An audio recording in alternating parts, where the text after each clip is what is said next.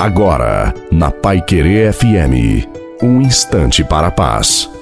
Boa noite a você, boa noite também à sua família. Coloque a água para ser abençoada no final. Enfrentemos todas as dificuldades que se levantam ao longo da nossa caminhada, do nosso dia a dia, porque o Senhor está conosco. Não meçamos força com os desafios, os obstáculos, nem reclamamos sobre eles os nossos problemas, mas avancemos em direção ao que Deus nos mostra. Muitas vezes sofremos, não porque Deus não age em nosso favor, mas porque nós não compreendemos como Ele age em nossa vida. Isso acontece porque nos falta a intimidade, a oração Porém, o Senhor nos oferece a Sua presença e derrama sobre nós a Sua força, a Sua graça, colocando-nos ao nosso lado em nossas lutas.